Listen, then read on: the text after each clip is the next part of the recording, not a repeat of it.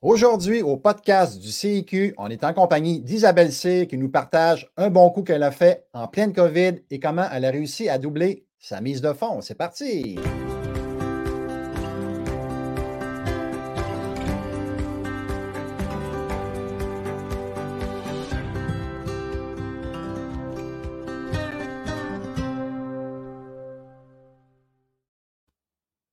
Alors, bonjour à tous. Euh, Yvan Cournoyer, président du club, à la barre de ce podcast durant les 15 prochaines minutes. On est en compagnie d'Isabelle Cyr, investisseur immobilier euh, depuis plusieurs années. Donc, euh, on est très heureux de l'avoir avec nous aujourd'hui. Tout d'abord, salut Isabelle, ça va bien?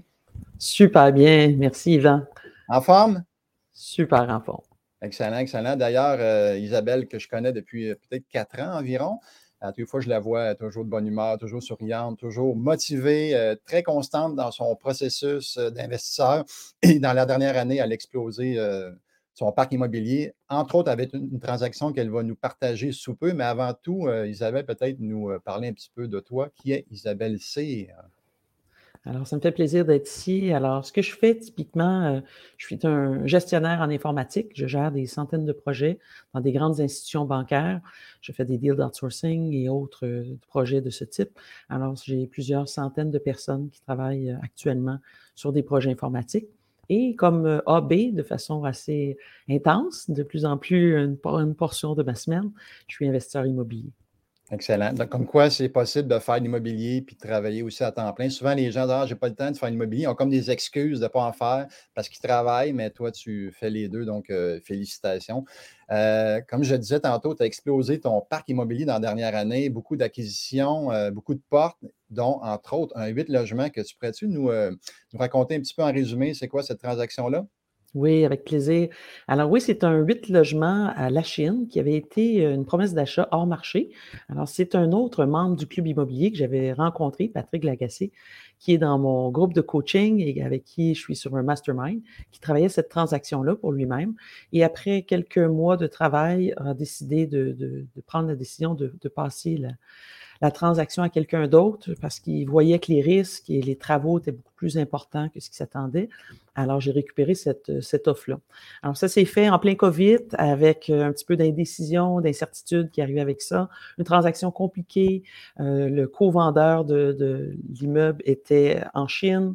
Avec le COVID, ne pouvait pas se déplacer chez un, une place un peu comme un notaire ici. Alors, c'était, une transaction qui a pris plusieurs mois, compliquée. Il y avait d'autres acheteurs potentiels.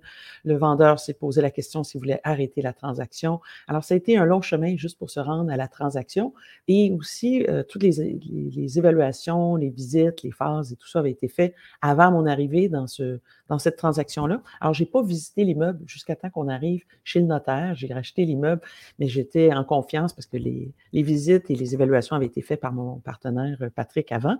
Et quand je suis arrivée, c'est vraiment le soir, euh, suite à la transaction, que je suis allée avec ma frontale voir l'immeuble qui était vraiment, j'étais l'heureux nouveau propriétaire d'un tout-dit, avec euh, la moitié du building, pas avec d'électricité, de l'eau qui coulait en continu, ça coulait de deux étages. Alors, c'était un beau projet d'optimisation. Je savais que c'était comme ça, mais des fois, ça fait peur quand on arrive. ce qui vient à l'esprit là, dans ce que tu dis, plusieurs choses, mais est-ce que tu aurais fait cette transaction-là comme première, première transaction? Est-ce que tu serais lancé là-dedans? Je ne sais pas pour les autres, mais moi, je n'aurais pas fait ça comme première transaction. Et quand je suis arrivé sur place, oui, j'ai de l'expérience, ça fait quand même plusieurs projets. J'ai dû faire une vingtaine de, projets d'optimisation à travers souvent, absolument, quelques appartements à la fois, jamais un, un immeuble complet. Donc, c'était un plus gros défi que j'avais eu. C'était le plus gros défi d'optimisation que j'ai fait jusqu'à présent. Bravo. Ce que je retiens aussi dans ce que tu as dit, c'est que ça prend des contacts. Hein. Ce n'est pas nécessairement toujours nous qui allons trouver la transaction, mais là, tu as été en contact avec quelqu'un dans ton mastermind que tu as rencontré au club. Donc, les contacts vont nous apporter des fois des transactions. Donc, c'est une des, sources, dans le fond, possibles de notre soleil de l'abondance. Donc, euh, comme j'explique dans d'autres podcasts, on est au centre du soleil et euh, pointe vers nous des rayons. Et euh, Patrick était un de ces rayons de soleil pour toi. Donc, excellent, excellent. Comment tu as financé cette transaction-là? Parce que tu me parles d'un taudis. D'après moi, les institutions financières, des taudis, ils n'aiment pas même ça. Hein. Oui, il y avait il y avait heureusement encore quelques locataires, donc ça m'a permis quand même d'avoir un prêt conventionnel, pas à la hauteur que j'aurais voulu, mais quand même un prêt conventionnel. Et on a, on a annoncé dès le début là, que ce serait un projet d'optimisation. Alors, c'est un projet qu'on croyait mettre initialement. On avait plusieurs euh, entrepreneurs qui étaient venus voir. Euh, la portion de l'entrepreneur lui-même, euh, ça devait être entre 4 et 600 000 dollars pour rénover l'immeuble. Et évidemment, ça a été toute une aventure en plein COVID, les matériaux qui, se multipliaient un changement d'entrepreneur en cours de route, quelque chose qui devait prendre six mois, qui en a pris presque un an, huit, neuf mois. Alors, euh, donc, ça a été euh, beaucoup plus dispendieux que prévu. J'ai fini avec une, facture totale de 1,3 million. Alors, euh, quand tu poses la question, est-ce que j'aurais fait ça comme première transaction? Non, je ne pas tout le monde, à moins d'avoir un, un oncle riche, ce qui n'était pas mon cas. Et j'étais le seul investisseur dans ce, dans ce contexte-là. Donc, je me suis tourné aussi vers le prêt privé pour euh, rajouter. J'ai dû remettre, réinvestir en cours de route euh, pour finir le chantier. J'ai mis des travaux aussi assez dispendieux. On a fait des appartements haut, haut de gamme, c'est des 5,5. Euh, il y a 6 5,5 dans, la, dans, dans l'immeuble. Donc, c'était, euh, on n'a quand même pas coupé dans la finition, des comptoirs de quartz, des appartements très luxueux. Et au fur et à mesure, je suis aussi coaché par un quelqu'un qui vérifie la rentabilité de mon portefeuille. Alors, autant j'étais un peu fâché de, de mettre beaucoup plus d'argent, autant le business case tenait encore la route parce qu'on a réussi à louer beaucoup plus, plus de façon plus élevée les appartements. Fait qu'on a réussi à faire un, un bon coup quand même avec cette transaction-là. Félicitations, très inspirant. Moi, ce que je retiens, c'est que rarement ça, coûte moins cher qu'on pense, puis c'est toujours plus long qu'on pense. Les projets de rénovation, c'est plus long, ça coûte plus cher. Donc, ayez une bonne contingence dans vos, euh, analyses euh, des imprévus, des temps caillettes et des augmentations des coûts non prévus également en cours de route. Donc, euh, puis je retiens aussi dans ton premier point tantôt, c'est que rarement une transaction est facile. C'est rare qu'une transaction, ça se passe super bien. Tout le temps des petites embûches. Puis quand on débute, souvent, ben, on a une petite embûche, puis on devient découragé, mais c'est ça, la, game d'aller, euh, de passer par-dessus. Donc, euh, merci. Donc, quand on parle de doubler ta mise de fonds, c'est que c'est la portion que tu as mis personnellement que tu as doublé. C'est bien ça? Exact. Exact. Donc, euh, j'avais mis 300 quelques mille comme mise de fonds et j'ai été emprunté près de 800 000 en prêt privé et le reste, j'ai dû investir mes fonds là, à même pour euh, faire les rénovations. Et c'était des refinancements que j'avais, l'argent, d'où venait l'argent? Ça venait de refinancement d'immeubles que j'avais déjà, que j'avais refinancé quelques mois auparavant. Et à la fin du compte, donc, on, ça m'a coûté... Euh, presque 2,2 millions euh, de travaux et d'acquisitions et euh, l'évaluation est sortie à, presque 2,6 millions euh, suite aux travaux. Comme je disais, pas une transaction pour quelqu'un qui débute. là, tu as eu une super, une super offre, dans le sens, un super prix à l'acquisition pour être capable d'optimiser tout ça. Mais pourquoi qu'un vendeur vendrait pas cher. Là, on sait que c'est un taudis, dans le sens qu'il y avait beaucoup de problèmes physiques, mais souvent les gens disent Ah, il n'y en a pas de deal, il n'y a pas de profit à l'achat, ça n'existe plus. Pourtant, tu as réussi à acheter pas cher, mais qu'est-ce qui motivait le vendeur à part euh, qu'il n'entretenait plus l'immeuble? Ben, je pense que le vendeur, la, beauté des offres hors marché, c'est que les gens ne sont pas déjà dans le mode de vendre. Alors, c'est vraiment un cas de sollicitation. C'est Patrick, euh, notre partenaire, qui avait fait la sollicitation des envois pour aller chercher euh, des clients potentiels. Et je pense que cette personne-là, à ce moment-là, était peut-être dépassée par les événements. Il essayait de faire les travaux lui-même. La moitié de l'immeuble était vide. Il y avait de la difficulté. Donc, euh, je pense que comparé, ça faisait quand même 20 ans qu'il avait l'immeuble. Lui, il faisait une, une bonne plus-value comparé à ce qu'il a ce qu'il a acheté. Donc, c'était quand même très intéressant pour lui. Il aurait dû investir énormément d'argent, lui aussi, s'il voulait ramener son immeuble à niveau. Donc, je pense que c'était la bonne décision. La seule mauvaise décision qu'il a fait, je crois, c'est qu'il aurait dû vendre bien avant. OK. Bah, chaque chose en son temps. Euh, good. Qu'est-ce que tu as appris de nouveau là-dedans? Parce qu'on sait qu'il y a beaucoup de défis dans une transaction de la sorte, mais y a-t-il quelque chose qui ressort, là, point de vue apprentissage, là, qui était différent de toutes les autres transactions que tu as faites, par exemple? Oui, je pense que les apprentissages ont été nombreux. D'une part, euh, comme tu mentionnais tout à l'heure, de prévoir beaucoup plus de temps, beaucoup plus d'argent.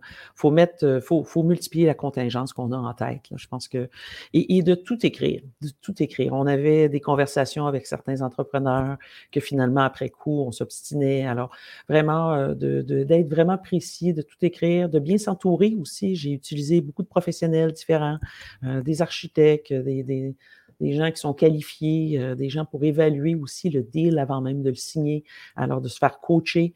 Je pense que même avec euh, beaucoup d'expérience, c'était quand même pas mon premier rodéo, comme on pourrait dire, et euh, pourtant, j'ai bien apprécié d'avoir beaucoup d'aide. Fait que l'apprentissage là-dedans aussi, c'était mon premier prêt privé. Alors, ça, c'est un autre apprentissage aussi, comment faire ça, avoir des actifs à donner en, garantie, avoir pris plus de temps, parce que à la fin des travaux, bien évidemment, il faut que l'immeuble soit complètement loué. Là, ensuite, on fait l'évaluation, ensuite, on fait le financement. Par le temps qu'on a ensuite un refinancement, ça prend quand même plusieurs mois. Donc, euh, tout ça ajoute des délais qui sont toujours un après l'autre. Alors, l'apprentissage, je te dirais, de façon générale, c'est euh, attachez-vous. on embarque dans une transaction comme celle-là, c'est assez le niveau de stress peut augmenter un petit peu comparativement à une transaction qui est plus, euh, disons, euh, standard, entre guillemets. le temps file déjà 10 minutes. Euh, moi, j'aurais envie de te poser une question, deux questions avant de terminer. Euh, tu un conseil aux gens? Pour ceux qui débutent, par exemple. Pour ceux qui débutent, qui veulent faire une première acquisition, puis pour ceux qui veulent aller à un autre niveau, là. Oui. Ben, je pense que les conseils, euh, Yvan, tu le sais, on s'est rencontrés à travers le, club d'immobilier, le coaching. D'ailleurs, je remercie Joël Martel qui m'avait dit Isabelle, va te former, va faire le coaching.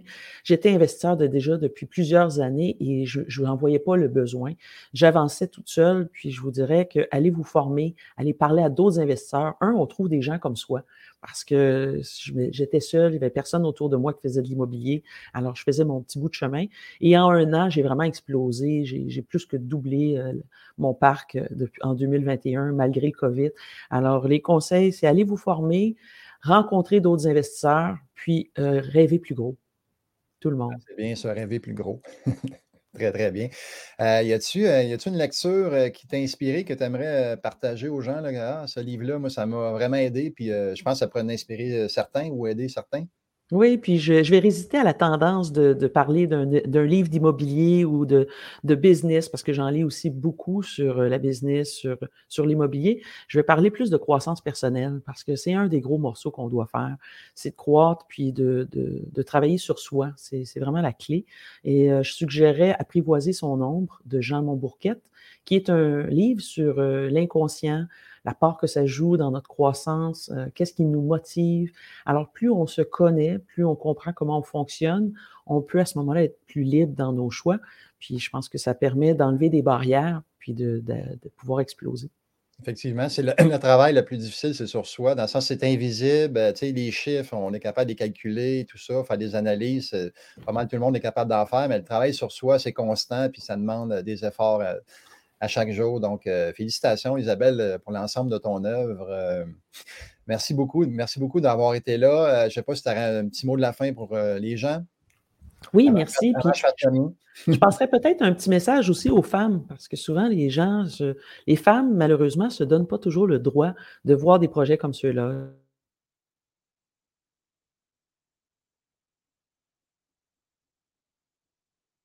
J'imagine que s'ils n'ont pas d'expérience, alors, euh, je vous invite, euh, mesdames, à oser et à rêver plus gros, vous aussi. Puis, euh, mettez, mettez vos bottes et allez dans vos chantiers. Effectivement, mais ce n'est pas nécessairement obligatoire non plus de faire l'immobilier puis d'aller sur les chantiers. Il y, a des, il y, a des, femmes ou des hommes qui vont faire l'immobilier sans euh, mettre la main à la pâte ou de connaître les travaux. Il y a différentes façons de faire, mais effectivement, toi, ça te colle bien puis ça te va bien avec ton chapeau et tes bottes euh, sur le chantier. Euh. Donc, merci beaucoup, Isabelle, d'avoir été là. Donc, ça conclut ce, segment de, podcast. On espère que vous avez apprécié le, partage qu'Isabelle a fait, que ça vous a inspiré. Donc, euh, sur ça, on vous invite à vous euh, joindre à nous pour d'autres podcasts, à nous suivre sur Facebook, sur YouTube, à venir à nos événements de réseautage, à considérer de vous former, lire des livres qu'on a écrits. Donc, euh, sur ça, merci beaucoup à tous et on se revoit pour un autre podcast. Merci Isabelle. Merci Yvan, au plaisir.